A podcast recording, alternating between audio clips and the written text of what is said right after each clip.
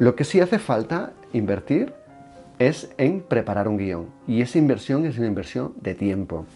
¿Qué me puedes decir? No sé preparar un guion. Bien, yo te puedo contar cómo se hace.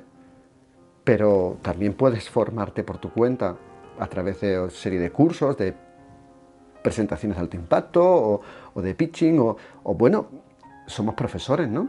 Si sabemos dar una clase y sabemos estructurarla para atrapar la atención de ese estudiante y que no se distraiga, sabemos hacer un guion. Puede que a lo mejor me digas, es que un guion para el tema de, televisión, para vídeo, pues sea, sea diferente. Es verdad. Pero también es verdad que todo lo podemos aprender.